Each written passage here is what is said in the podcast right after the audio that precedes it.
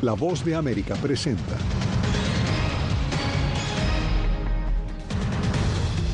En juego el cargo del presidente de la Cámara de Representantes de Estados Unidos. Legisladores votan para decidir si se queda o se va. Consejo de Seguridad de la ONU aprueba Fuerza Armada Multinacional para intervenir en la crisis de seguridad de Haití. La Casa Blanca intenta evitar cese forzado de la ayuda que destina a Ucrania y por congestión de la Agencia de Inmigración autorizan ampliar vigencia de permisos de trabajo para aplicantes de asilo y refugio en Estados Unidos.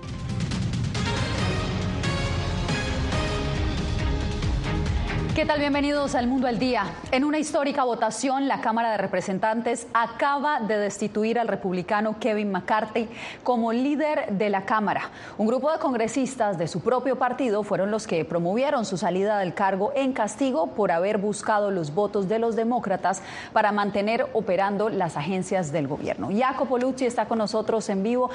¿Cuál fue el resultado de esta votación?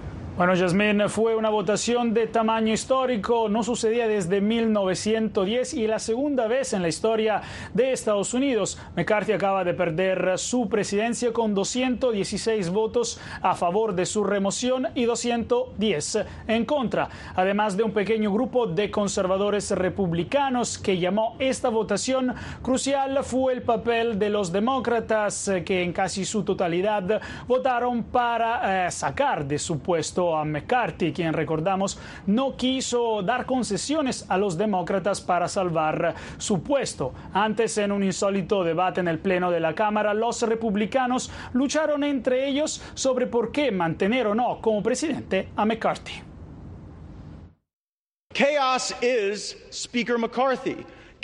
El caos es el vocero McCarthy. El caos es alguien en quien no podemos confiar en su palabra. Lo único que los demócratas de la Casa Blanca y muchos de nosotros en el lado conservador del grupo republicano diríamos es algo que tenemos en común, es que Kevin McCarthy nos dijo a todos en un momento u otro algo que no pensaba realmente y que nunca tuvo la intención de cumplir.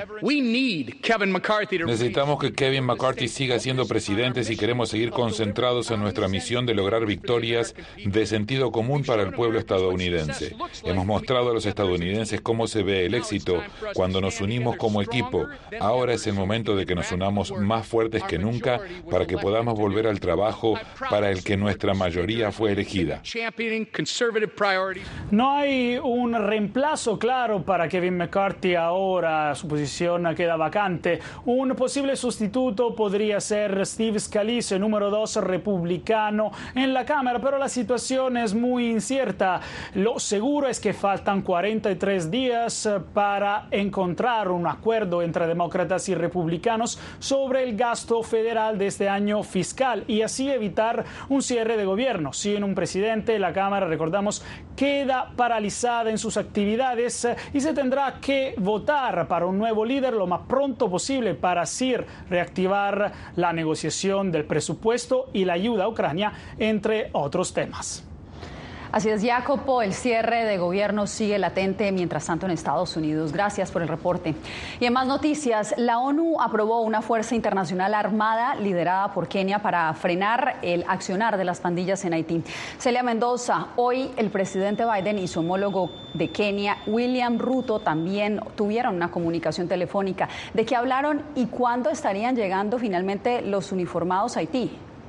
Yasmín, hasta el momento no se ha dicho cuándo podrían llegar, sin embargo, las autoridades en Haití aseguran que esperan que sea lo más pronto posible. Mientras tanto, en la llamada, de acuerdo a la Casa Blanca, el presidente Joe Biden felicitó a Kenia y también le indicó que estaban agradecidos por este liderazgo, otorgando no solamente a sus miembros del ejército, sino también las oportunidades que tendrán para avanzar en esta lucha contra las pandillas violentas. Biden nuevamente dijo que era importante este voto y la aprobación de esta misión. Con 13 votos a favor y las abstenciones de Rusia y China, se aprobó bajo la medida de uso de fuerza la misión que autoriza una fuerza multinacional para Haití. Se busca ayudar a las autoridades locales a combatir las violentas pandillas que operan en el país. La fuerza está liderada por Kenia, que se ha comprometido con mil uniformados, mientras se espera personal adicional de Jamaica, Barbados, entre otras naciones.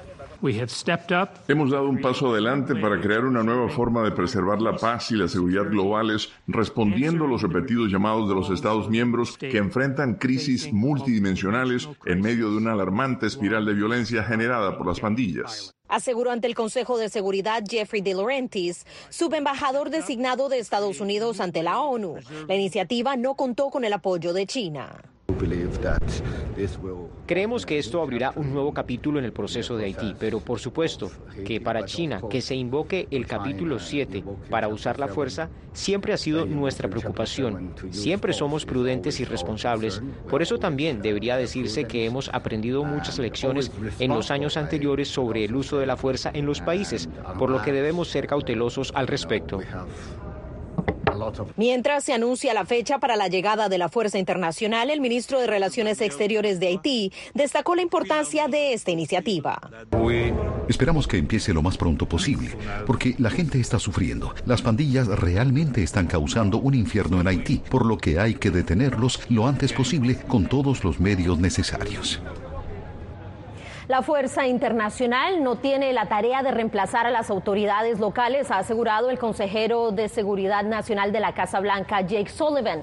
Ellos estarán encargados de acuerdo a los delineamientos que se han establecido para proteger las escuelas, así como hospitales y otros lugares importantes para los haitianos. Celia, y a pesar de esta realidad en el estado de Florida, donde vive la diáspora haitiana más grande del país, algunos rechazaron la decisión, calificándola como intervencionista. José Pernalete tiene los testimonios.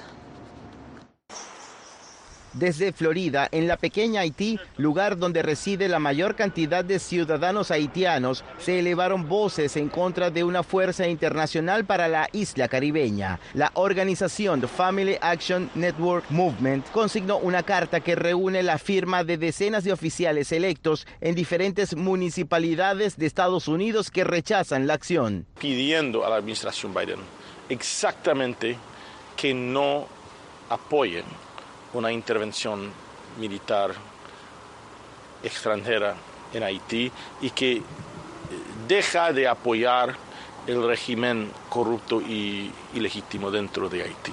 Por otra parte, como líder religioso de esta comunidad, el reverendo Jean-Fritz Bassin instó al respeto de la soberanía haitiana, así como otros dirigentes y activistas en Estados Unidos. Puede ayudar, pero eso debe ser bajo la dirección de Haití. Ellos pueden ayudar, pero no deben estar encargados de todas las decisiones. Las decisiones mayores deben ser decisiones de Haití. Necesitamos arreglar la crisis política. Necesitamos arreglar la inestabilidad política.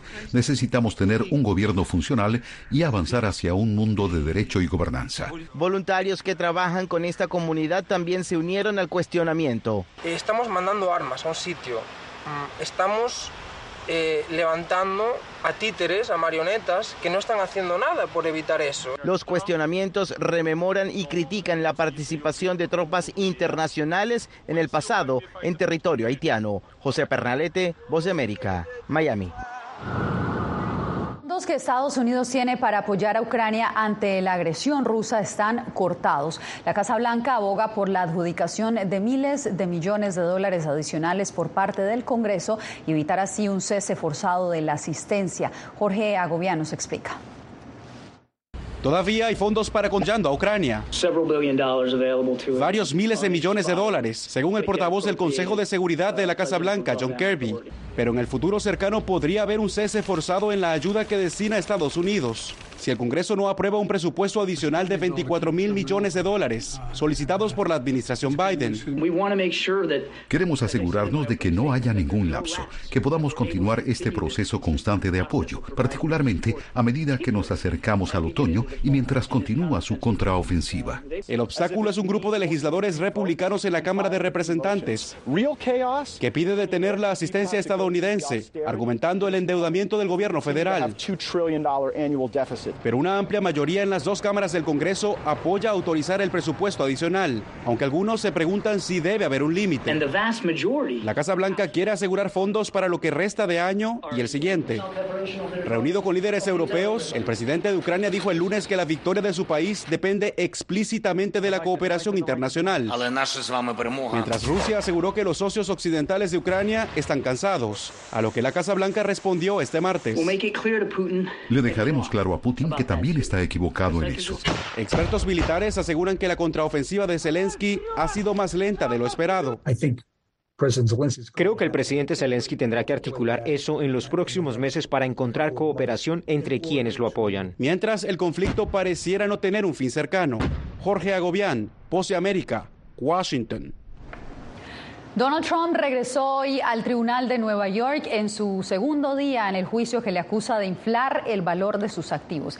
En directo desde Nueva York nos acompaña Ángela González. Ángela, hoy el juez le impuso una orden de silencio al exmandatario. ¿A qué se debe esta decisión?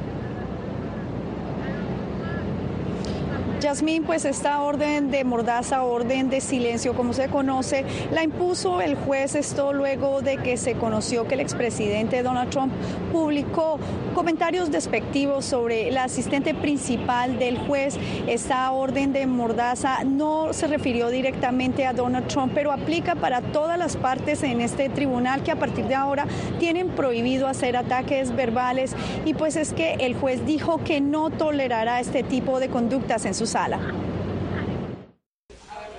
El expresidente Donald Trump no es requerido de manera presencial ante el tribunal, pero decidió asistir. Trump se defendió de las acusaciones de fraude y ante la prensa se mostró dispuesto a testificar. Sí, lo haré en el momento apropiado. Creo que todo va muy bien. A todos se les entregaron estados financieros y son extremadamente sólidos. Los activos son mucho más valiosos que las declaraciones anteriores. Todas las instituciones fueron recompensadas, recibieron sus pagos, de hecho tuvieron ganancias. No hubo fraude. El primer testigo de la fiscalía es el excontador de Trump, Donald Bender, quien se encargó de las declaraciones de renta de Trump desde el año 2011. Allen Weisselberg, el ex jefe financiero de Trump, y su ex abogado Michael Cohen son testigos clave en las investigaciones que condujeron a este juicio. Recibir una sentencia que diga que cometió fraude civil sigue siendo un problema potencial en los casos penales. Si Trump testifica, eso es algo que también puede convertirse en evidencia. Y aunque sea solo dinero, es mucho dinero cuando ya está lidiando con una sentencia por difamación, cuando está siendo demandado civilmente en otros casos y tiene que pagarle a sus abogados. Trump criticó de nuevo a la fiscal general Leticia James, a quien llamó corrupta y la culpó de haber entregado información engañosa al juez Arthur Engoron quien la semana pasada determinó que Trump, sus hijos mayores y su organización cometieron actos de fraude. La Fiscalía Estatal busca una retribución de 250 millones de dólares e impedir que Trump y los acusados puedan realizar negocios en el estado de Nueva York. Propiedades como la Torre Trump están en juego si los acusados pierden el control financiero sobre estas. Y este juicio que se le conoce como bench trial, es decir, que no tiene jurados y es el juez el que decidirá si encuentra o no culpables a los acusados, pues este también debe durar hasta el 22 de diciembre, como lo dijo el juez, y también le advirtió a los abogados de Trump que cualquier objeción, y esto haciendo referencia a su decisión de la semana pasada, podrían hacerlo en un tribunal de apelación y no en esta sala. Yasmín.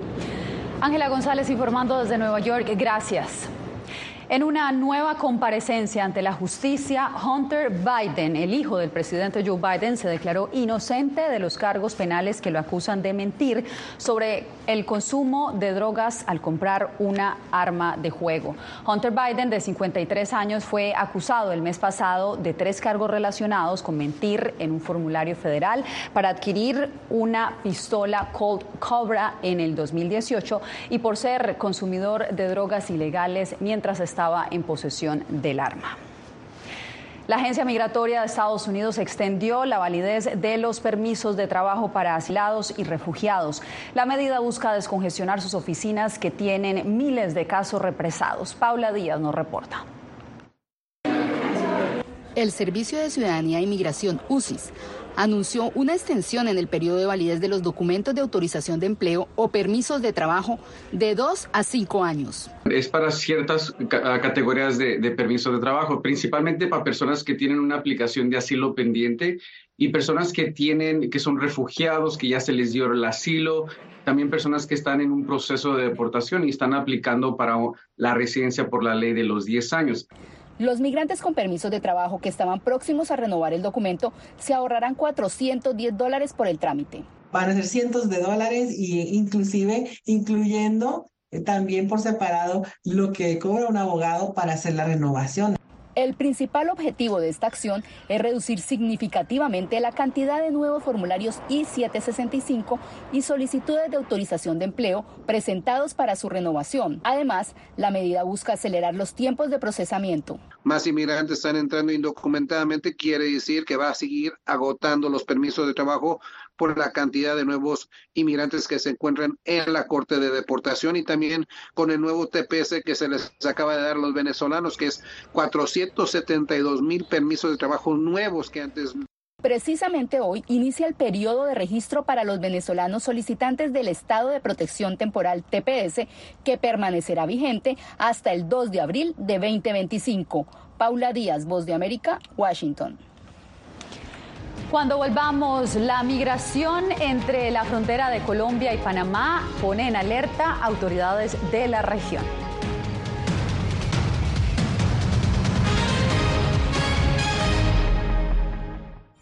Soy Belén Mora, periodista de La Voz de América. Como reportera y presentadora tengo la responsabilidad de acercarles las historias que se generan en Washington y que impactan tu entorno cercano. Perspectivas diversas en un ambiente informativo en constante evolución que pone a prueba y nos hace poner en la balanza nuestros valores profesionales, te presentamos información veraz, porque en La Voz de América la prensa libre importa. En tiempos de cambios, cuando el mundo parece incierto y lo que escuchamos no refleja lo que vemos, buscamos la verdad través de la pantalla de la Cuando nos cuentan solo una parte de la historia, perdemos la confianza. En momentos de crisis, nuestros sueños, esperanzas y deseos de un mejor mañana dependen de una prensa libre. En La Voz de América te traemos las historias que la gente se arriesga a ver. Conectamos el mundo lo unimos con la verdad.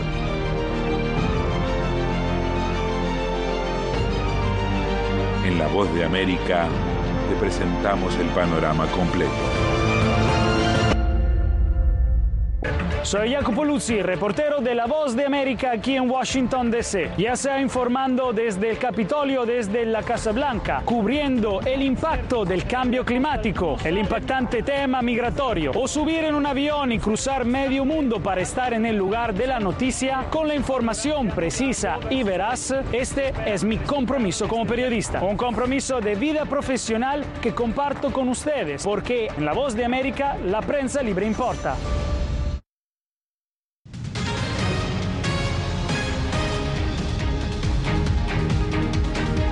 Las autoridades en Panamá están revelando una alarmante cifra de migrantes que pasan por la selva del Darién. Más del, más del 50% son menores de edad. Jair Díaz con el reporte.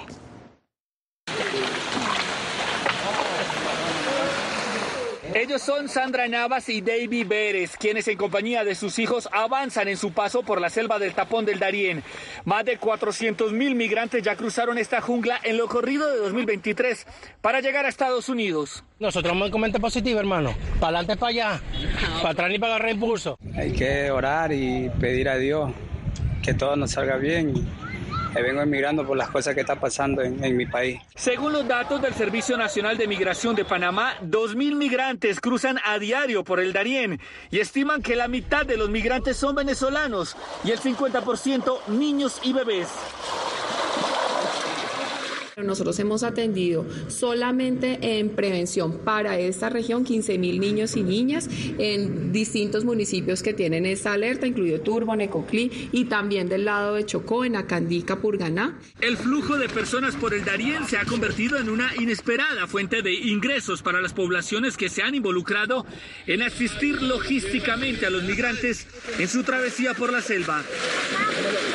Si Panamá llega a cerrar la frontera, va a haber una crisis sin precedentes en este territorio.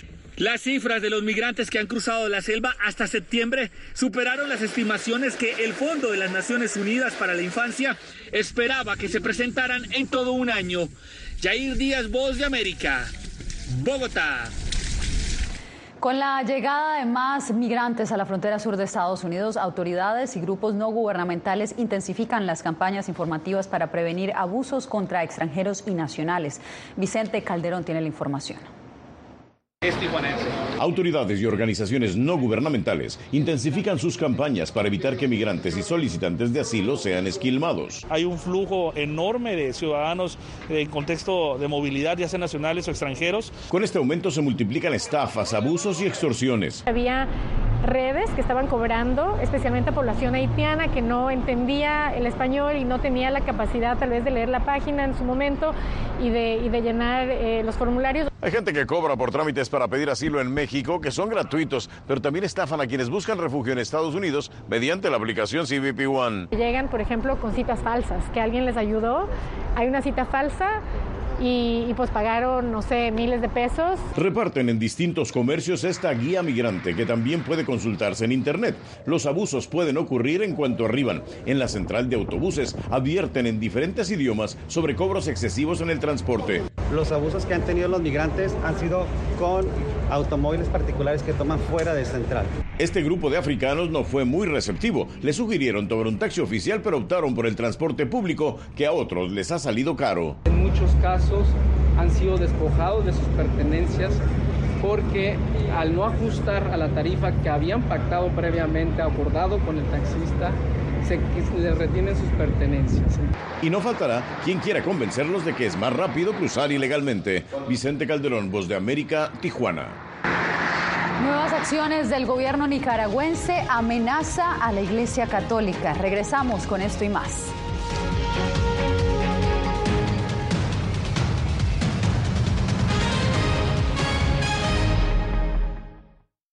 Hola, soy Natalí Salas Guaitero, conductora de La Voz de América. Desde pequeña desarrollé un gran deseo por darle voz a aquellos que son invisibles por una u otra razón. Ya ha sido reforzada. Me enorgullece ser parte de La Voz de América, un equipo en el que la ética y la búsqueda de la verdad siempre son el norte. Ser periodista es una gran responsabilidad porque somos defensores de principios de libertad y para mantenerlos, la prensa libre importa.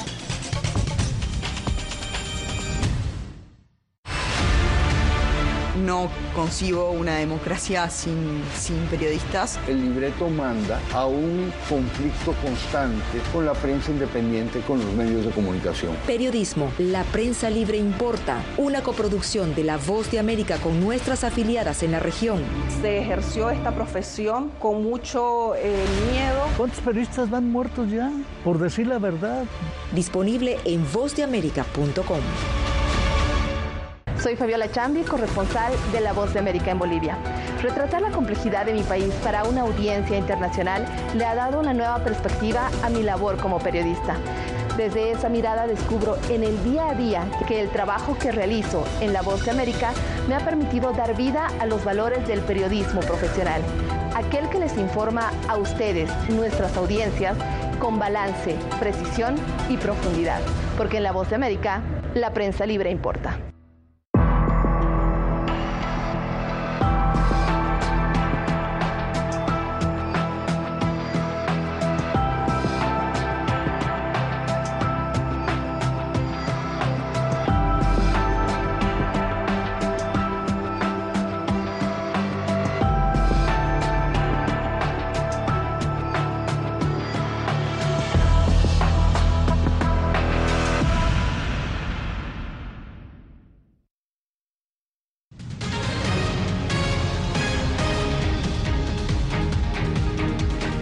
Francisco parece estar dejando abierta la posibilidad de que los sacerdotes bendigan a algunas parejas del mismo sexo.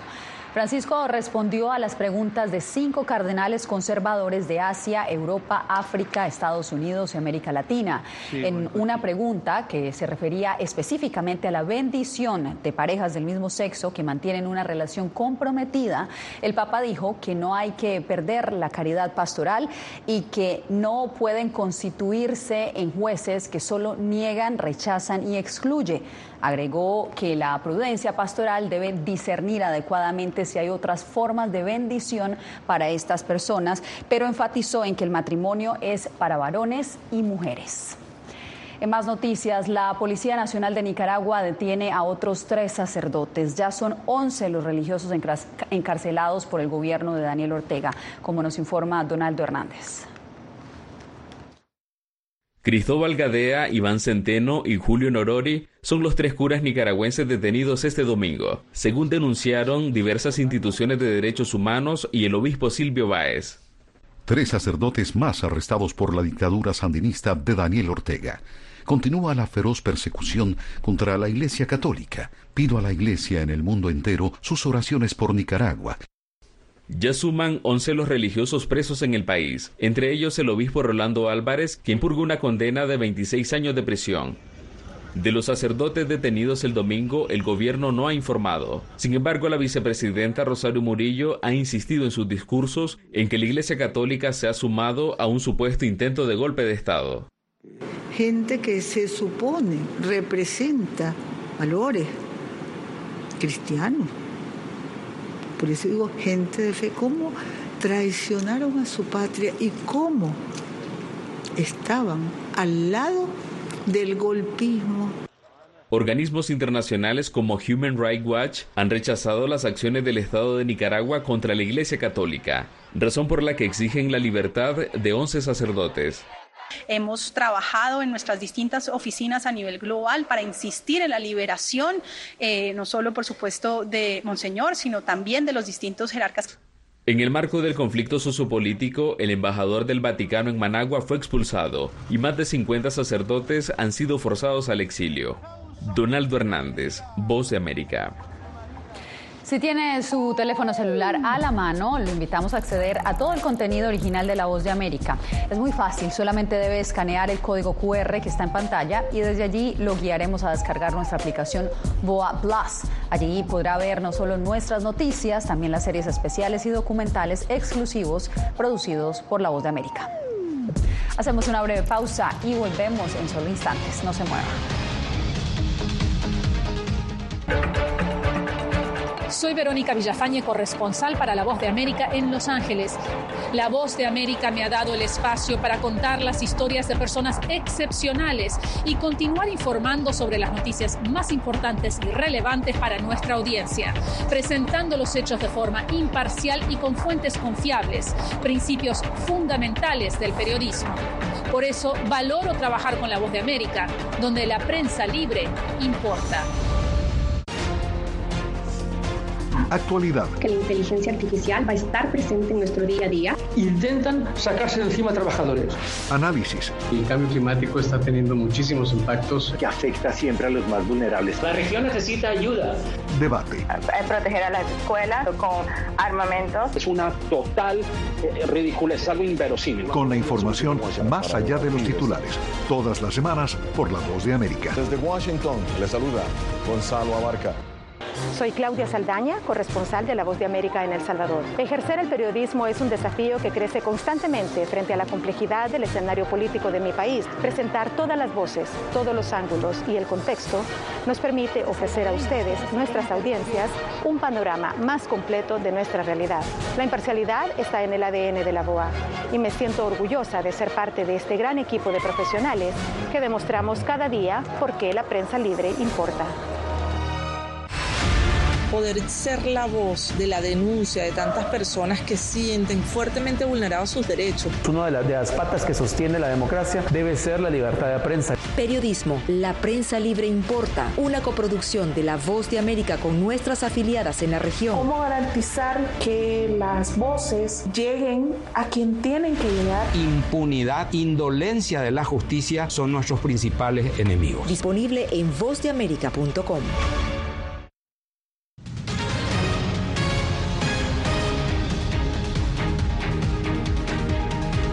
Catedral del Divino San Juan en Nueva York abrió sus puertas para darle su bendición a las mascotas. Cientos de animales, entre ellos camellos, perezosos, serpientes, avestruces, gansos, gatos, perros, todos llegaron junto a sus amos durante la celebración de la misa que celebra a San, San Francisco de Asís, el santo patrono de las mascotas y los animales. Con estas imágenes me despido por hoy. Soy Yasmi López. Gracias por conectarse con nosotros aquí en el Mundo al Día.